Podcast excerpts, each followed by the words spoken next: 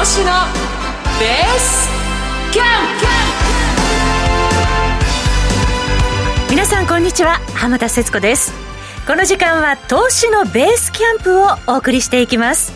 この番組では投資教育の専門家やゲストの投資のスペシャリストからお話を伺いまして毎回投資の基礎から応用まで幅広い情報をお届けしていきます。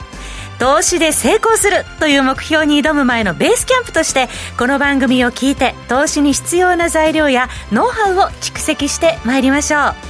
今日もこのお二人と進めていきます。早速ご紹介しましょう。パーソナリティのグローバルファイナンシャルスクール校長市川雄一郎さんです。今日もよろしくお願いいたします。よろしくお願いします、はい。そして生徒役の井上彩香さんです。はいよろしくお願いします。よろしくお願いいたします。さてもうねクリスマス目前となりましたけれども。そうですね。もう街中はね、はい、クリスマス一色で、うん、音楽もクリスマスでねなんか賑わってる感じがしますけどね。そうですね、はい、いかがですか井上さんは？い。やまだケーキを予約してないので 焦ってます。明日ちゃんとあるかなっていう。ね、もう1週間前ぐらいからニュースでもうケーキを売り出してるっていう、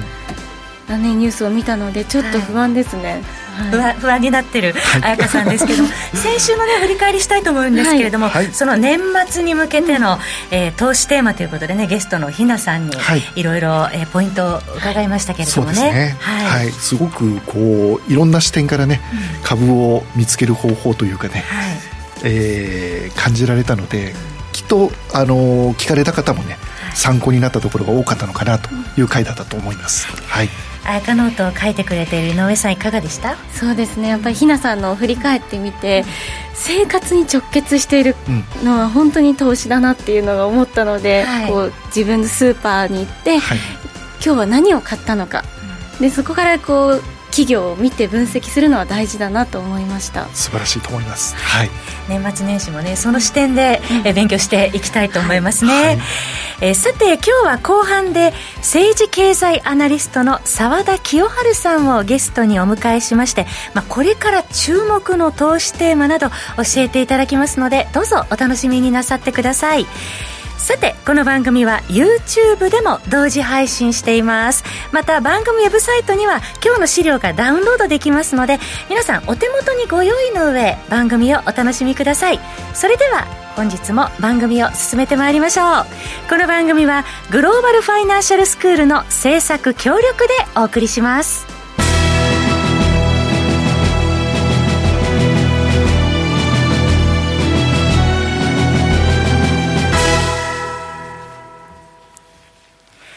それでは、ここからは、グローバルファイナンシャルスクールの番組オリジナル講義として、市川校長に教えていただきます。はい。校長よろしくお願いします。よろしくお願いします。えー、今日はですね、はい、まあ、クリスマスのね、テーマは先週いろいろとお話があったので、はい、今日どんな話しようしようかなと思っていろいろ考えたんですが、はい、えー、投資初心者の方というテーマで考えると、まあ、どういったところに投資をするのがいいのかなということもちょっと考えてみたんですね。はい、で、普段皆さんってお金を貯めようとすると、まあ、当たり前のように預金とか貯金をすると思うんですよね。はい、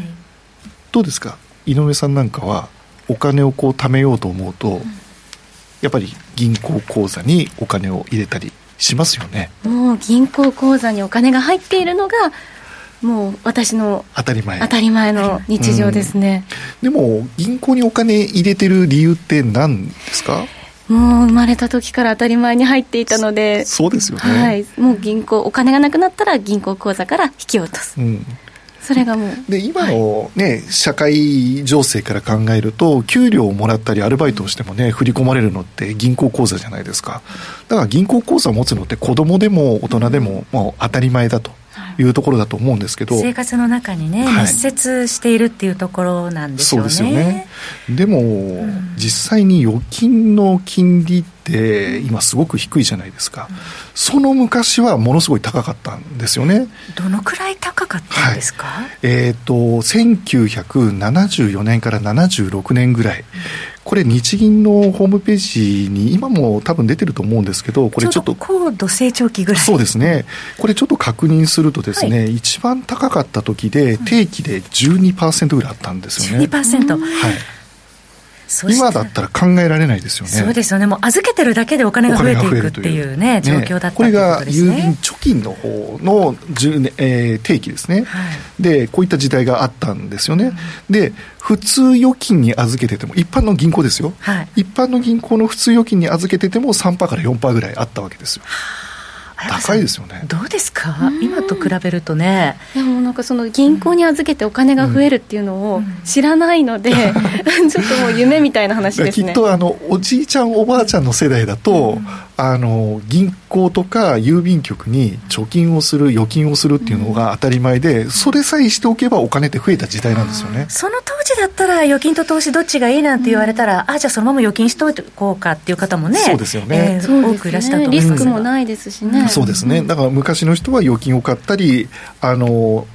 株を買わずに国債を買うとかね、はい、そういった方の方が多かったわけですが今はというとものすごい低いと。いうことですよね。超低金利時代ですよね、はい、で実際にちょっと定期預金とか普通預金の金利をねちょっと調べてきましたのでちょっとお手元にね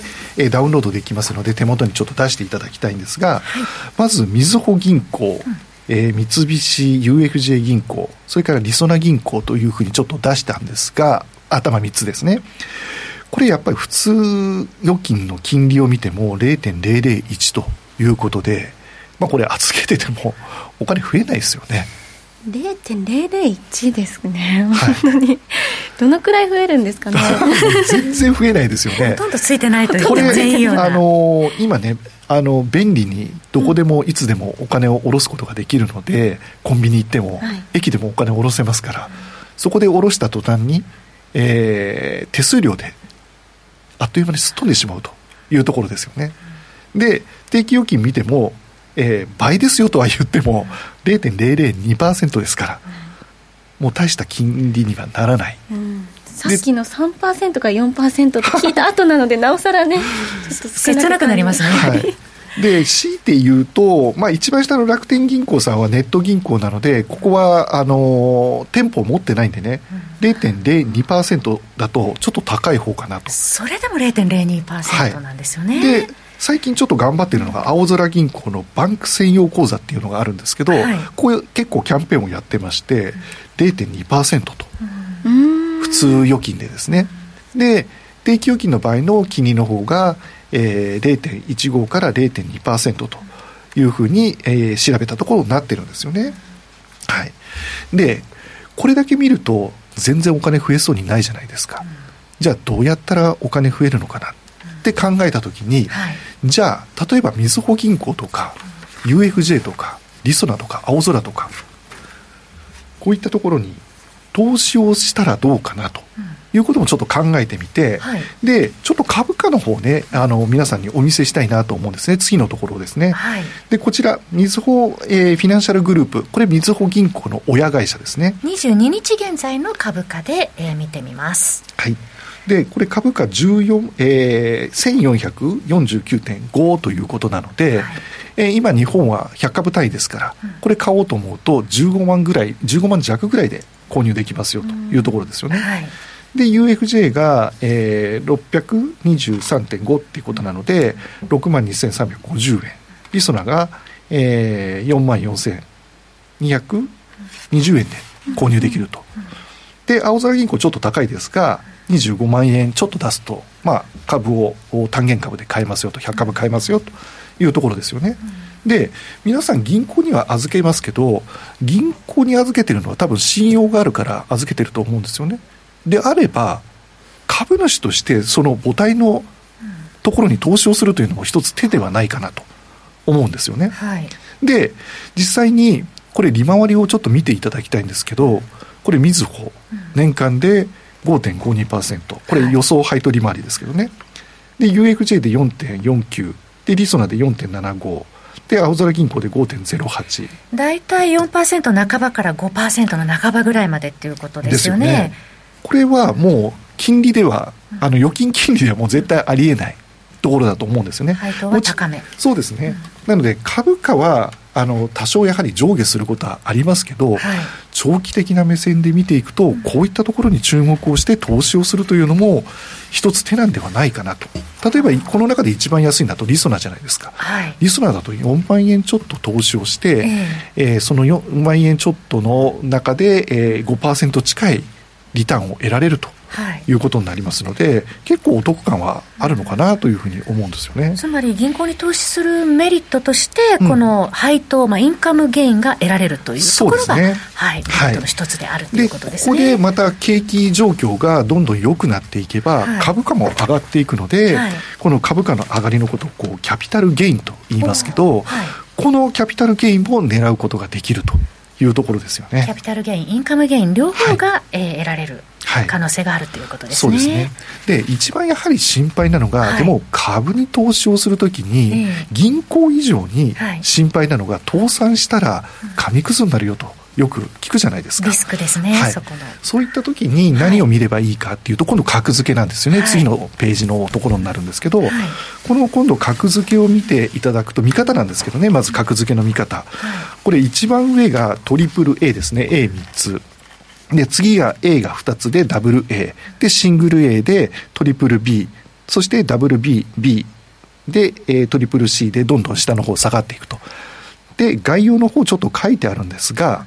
この青い部分、赤線より上の部分ですね。これ投資適格と言われる部分で、投資をしても、まあ、比較的安全ですよと。絶対はないですよ。絶対はないですけど、比較的安全ですよというところですね。トリプル B までのラインですね。はい、で、ダブル B になると、これ投資不適格で、このトリプル B とダブル B では、あの、倒産確率がぐんと高まるラインなんですね。なので、このトリプル B 以上の銀行であれば、比較的まあ、安心ああ、えー、安全かなといったところがあ感じられるかなと思います。もし銀行に投資すると考えるのであれば、はい、今、表をご覧いただいている方、その格付けの見方のブルーのところの枠ですね、トリプル B 以上のところを選ぶということが安心だよ、ということですね。で、ね、最後に、はい、えーと、銀行の格付けをね、ちょっと見たいと思うんですけど、はいこれはあの銀行の格付けで、括弧になっているところが母体の方の格付けですね、はい、どれを見ても、まず左側が S&P と書いてありますが、これ、アメリカを代表する格付け会社ですね、はい、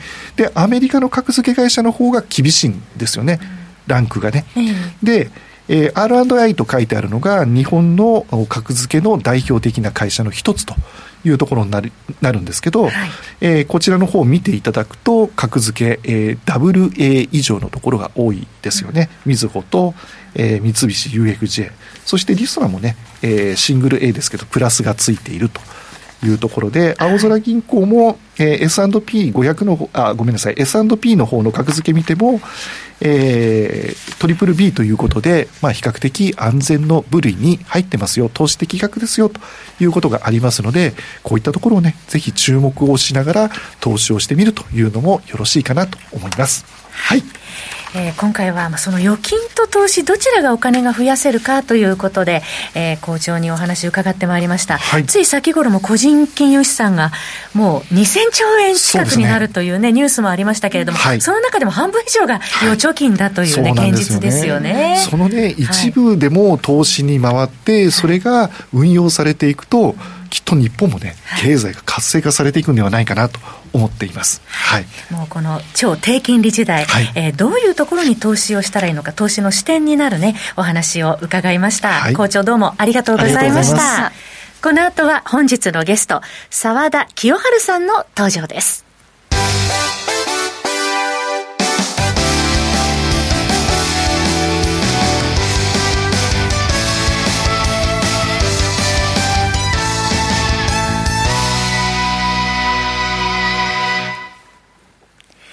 それでは本日のゲストの方をご紹介しましょう。政治経済アナリストの澤田清春さんです。澤田さん、こんにちは。こんにちは。澤田でございます。よろしくお願いします。よろしくお願いいたします。えー、澤田さんを簡単にご紹介いたしますが、澤田さんは証券会社の社長を経て、現在はコンサルティング事業を手掛ける事務所の代表を務めていらっしゃいます。また、投資に勝つという視点から、日常のニュースをどう読むべきか、詳しく解説する有料のメルマガが好評配信中です。今回はですね、そんな、えー、沢田さんにこれから、まあ来年に向けて注目の投資テーマについて伺っていきたいと思います。また沢田さんには、えー、資料をご用意いただきましたので、えー、資料もホームページからダウンロードできますので、ぜひご覧いただきながらお話伺っていただければと思います。沢田さんではよろしくお願いいたします。よろしくお願いします。はい。今日はどんなお話を伺いますか？あの、株で大きく儲けたいならゲームチェンジャー株に投資しなさいという題名にさせていただいたんですけども、はい、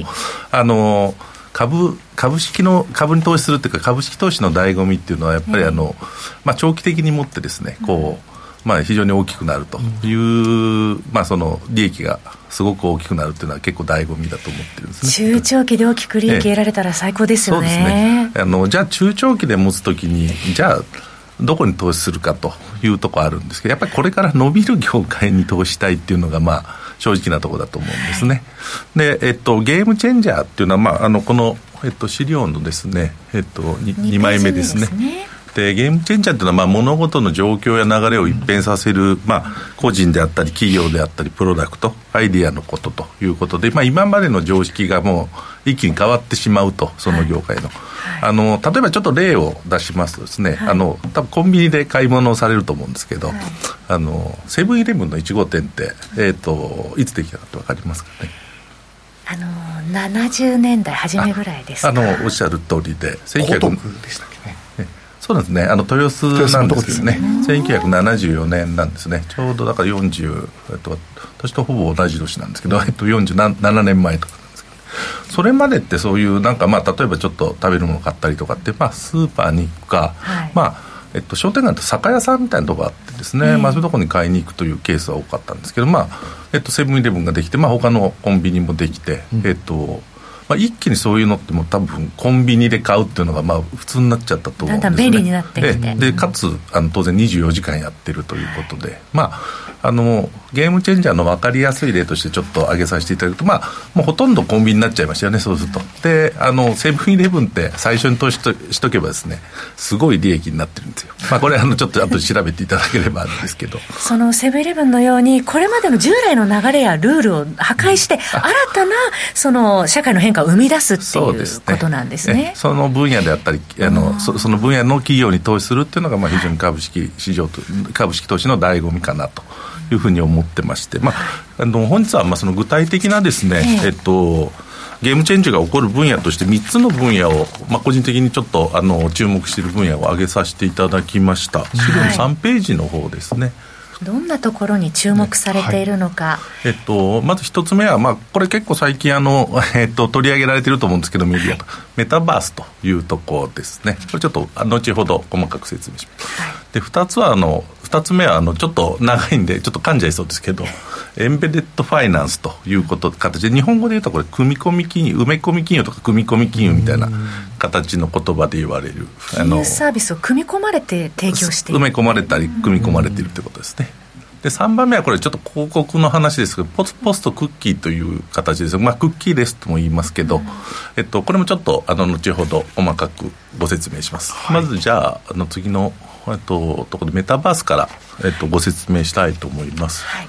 最近ね、メタバースって聞かれてはきてるんですけど、実際どういうものなのかというところね、うん、まだあのわから私も分かりませんし、分からない方、多くいらっしゃると思いますので、はい、詳しく伺ってもよろしいですか、ね、まあ、メタバースで一言で言いますとですね、ネット上に構築されたいわゆる仮想空間ということです。うん、ちょうど今あのあの映画で「マトリックス」っていう また新しい新作をやってますけど、はい、公開中ですね。そうですね、まあ、マトリックスでもなんかそういう仮想つ仮想空間っていう、なんかそういう世界観が結構、えー、描かれてますけど、はい、まあああいうイメージが多分皆さんあるのかなという感じはします。であの直近のあの、えーと、トピックとしては、まあ、フェイスブックですね。皆さん結構使われている方といると思うんですけど、はい、これがあのメタという名前に変わったということで、えー、まあ、メタバース事業に今後えーと、今 SNS ですけど今後メタバース事業にも、えーと、注力していくと。えー、いうような話を出してます。表明して衝撃的でしたよね。衝撃的ですね、はい。で、えっと、メタバース事業については非常に将来性はあるとは思ってるんですけど実はまあその将来性だけじゃなくてまだまだ課題も多いというところが、えっと、ありますと。あとまあ NFT とか、まあ、これトークンですけど、まあ、いわゆるまあ簡単に言うとまあ暗号通貨に近いものですけど、はい、こういうものとのシナジーもありますというところですね。であの下に関連銘柄という形で、えっと、出させていただいてますけど、まあ、日本の会社ですと、グリーという会社、まあ、これはあの携帯のゲームの会社ですけど、これはあのメタバースに今後、えっと、力入れていくっていうのは、まあ、あのかなりあのプレスで出してます、もともと VTuber っていう、まあ、ごご存知かですけどあの、はい。えっと、いわゆる、まあ、このネットの中でこう自分の分身にする、まあ、そのものっていうのはアバターというんですけどね。仮想アバター、仮想アバター、はい、でアバターを立てて、えっと、あの YouTube 配信するの、まあ、VTuber, VTuber っていうんですけどね、はい、えっと、それのあの配信のアプリをやってまして、えっと、ですので、まあ、その VTuber とこうメタバースってかなり近い概念ですよね。だからその VTuber のそのえっと、進進化系というか、そこでまあメタバースを目指していくというのを出されてますね。これは世界的にも伸びてる感じあそうなんですまさにその、えっと、v VTuber の配信アプリなんですけども、す、で、にもう500万人えっと、ユーザーというかダウンロード数があって。あの実はあの日本よりも海外のが多いと。え500万人のうちあの9割ですね。あの海外と。え9割もですか？えなんで英語と日本語で配信してるんですけど英語のなんか利用者の方が多いんですね。あそうなんですか。でそこからまたメタバースの方に入っていくというのを表明されてます。で任天堂は、まあ、あのご存知かと思うんですけど集まれ動物もって集まり集まりって言ってますけど、はい、ここはまあ非常にメタバース的なあのコミュニティができてましてですね、はい、あのもうすでにまあかなりの数が売れてますんで集まりまあえっと、そういう意味でそこを進化させていくという可能性は結構あるのかなというふうに思ってます。実際その現実社会のようにコミュニケーションですとかゲームに参加するっていう活動は国内でも増えつつありますもんね。そうですね、うん、あのオンラインゲームの世界では割と普通に行われているようですね、はい。えーあのメタはまあ先ほどお話した通りでございます。えっとすでにまあそのえっとメタのそのものっていうのは、まあ、北米では実はあのアプリは提供されてるんですね、はい、えっと、12月この12月にまさにあの提供されてまして、えー、えっと、ホライズンというあの名前なんですけどね、はいえっと、それでまあもう実はアプリ自体はあの英語のものは使えるような状況になってます。ただまあこれあの課題という書いたところのまさにあの中心なんですけど、えー、えっとまあ、ヘッドセットっていう、まあ、いわゆるまあゴーグルのようなものをつけることを前提にしてるんですね、あのこのメタの、えっと、アプリっていうのは。で私はここが結構あの課題だとは思ってましてですね、あのやはり、まあ、あのまあ、つけられたことあるかどうか皆さんあれですけど、えっと、ゴーグルって結構えっと、ストレスかかるんですねそうなんですよね、制限ずっと制限されたままですし、重いですし。そうなんですよ、はい、かなりのストレスですよね、実はね2010年当時もなんか 3D 元年っていう言葉で、はい、これから 3D の、まあ、家のテレビも 3D になるという話がずっとこうね出て出てたんですけど実はでももう映画館以外はあんまりまだ普及してないですよね、ね、やっぱり人間あのこう体にストレスになるものっていうのはやっぱりちょっとあの普及完全に普及しないっていうところありますよね。せめて眼鏡ぐらいだったら、そうなんですね。ね。眼鏡程度のストレスになるとかなりあのブレイクスルーするっていうか、はい、だからそこがあの一番大きな課題かなとは思ってます。それでもやはり今後の将来性はかなりそうですね。あのやはり、まあ、その市場規模という意味では非常に大きいあの可能性はあるのかなというところですね。先ほど出てたあの NVIDIA, NVIDIA はい、この辺はいかがですか？ここはですねやっぱり画像処理のその、えっと、半導体は、まあ、あの NVIDIA に頼まないとっていうぐらいの会社ですので、まあいわゆる GPU と言いますけど、えっと、ですね、まあ、当然そのメタバースの世界が増えてくると画像処理が圧倒的に多くなってくるんですね。で高速で画像を処理しなきゃいけないということで。だからまあ当然その半導体のニーズも非常に高まるという話ですね。まあ、今後、世界的な大手企業によるこのような参入もどんどん動き活発化するっていう、ね、そうですね、ですので、メタバース内での経済圏みたいのができるんじゃないかっていう話ですね。メタバース内でまあ仮想通貨を使って、えー、まあえっと、やり取り、まあ、物の売買したりとか,、うん、そこのメメタバース内の、まあ、その現実社会とまた別にメタバース内で、うん、えっと、そういう世界があの商売したりみたいな人が出てくるみたいな感じですかね。関連銘柄ね、今からチェックしておく必要がありますね、もう来年に向けての注目テーマになりそうですね。そうですね、まだまだこれからあると。思いますね。はい、で2番目ですけども、次のページのところですかね、はい、えーと、エンベレッドファイナンスということで、まあ、あの先ほどお話した、まあ、埋め込み型の金融ということで、うん、まあ、簡単にちょっとご説明しますとですね、まあ、金融っていうのはまあ銀行とか、まあ、証券とかがやるということイメージがあると思うんですけどあのそういう金融の会社じゃない、まあ、非金融の会社ですね、えっと、ここがまあその、えっと、金融事業をやるという概念なんですよ。でえっと、かつですね、えっと、金融取引って、まあ、あの金融取引をやるというあの意識を持ってやるというのが今までのあのケースだったと思うんですけど、まあ、金融取引とか、まあ、例えば借,、まあ、借金もそうですね。お金を借りるとか、そういうのも含めて、まあ、そういう金融取引をやってることをあまり意識させないという概念これがまあエンベレッドファイナンスって、まあ、最近結構話題になっている概念です。でまあ、この将来性については、まあ、例えば一つはまあ大きいのは e コマースの拡大ということでこれはもう、コロナが、まあ、あの本当にこうこういう形になってですね特にまあその e コマースが大幅に拡大してますんで、えっと、物を買ったら当然その、えっと、決済をしなきゃいけないですし、うん、あとまあ後ほどお話しますけど、えっとまあ、日本でいうと、まあ、あの借金じゃないんですけど、まあ、いわゆるその後払いみたいな形で、ね、後払い決済。後払い決済ということ形で、まあ、その金融サービスを提供するような会社も結構伸びているということ、形ですね、はい、あとも、はい、どうぞ。e コマースの拡大といえば、うん、校長あの以前番組でもですね、はい、あの今後どんどん e コマースが広がっていくっていう話をちょうどされていたんですよね、そうなんですね、はい、逆にねこういう、うん専門家からもこういうお話をいただけると、この間話したことに自信がみなぎるかなと、ね、やはりこれだけ裏付けられてるということですね、はい、e コマースの拡大そうですね、実はだから、あのすでにもうそういう流れって始まってまして、うん、皆さん、アマゾンを結構使われる方多いと思うんですけど、はい、あの当初、アマゾンってやっぱりその、えーと、クレジットカードで決済するっていうのを何個かね、あの家庭を経てね。家庭を経てっていう感じでしたけど、はい、今ワンクリックで買えるようになってますよね、はい、とっても簡単に直結して、うん、もう決済までいくようになりましたね。ね、まあ、ほとんど多分金融っていうかそういう決済をしてるっていう意識をされないような形、うん。まあ、まさにこれでエンベデッドファイナンスの一つの形態なのかなそれがエンベデッドファイナンスっていうことなんですね。そうですね、まあ、これあのえっと e コマースだけじゃなくて、例えばリアルで、まあ、先ほどコンビニの話しましたけど、はい、コンビニは今、レジに行って決済をしなきゃいけないんですけど、うん、まあ、それも多分将来的にはなくなるんじゃないかって言われてますよね。まあ、だからレジレレジレスというか、まあ、レジないと,、はい。えーとまあ、入って物を、えー、と欲しいものを持って出る出れば後ほどまあ銀行口座から引かれるみたいな感じですよね。今試験的にやってましたっけ、ね、中国なんかね、そういうの無人コンビかなり進んでますね、はい、これも広がっていく。これもまあ一つのエンエンベレッドファイナンスの形です。そうすると、まあ、ここまで今、澤田さんに伺ってると、私たちの生活の中に、もう知らないうちに組み込まれてるんですね。そうなんです。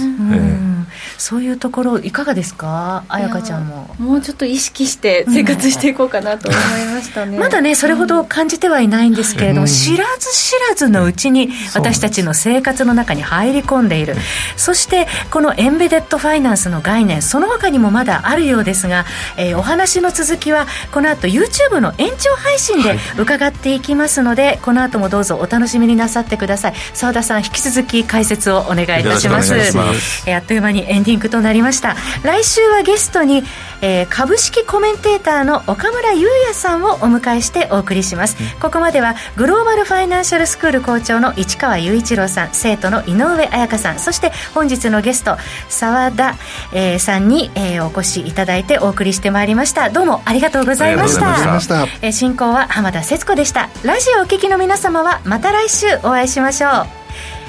この番組はグローバルファイナンシャルスクールの制作協力でお送りいたしました。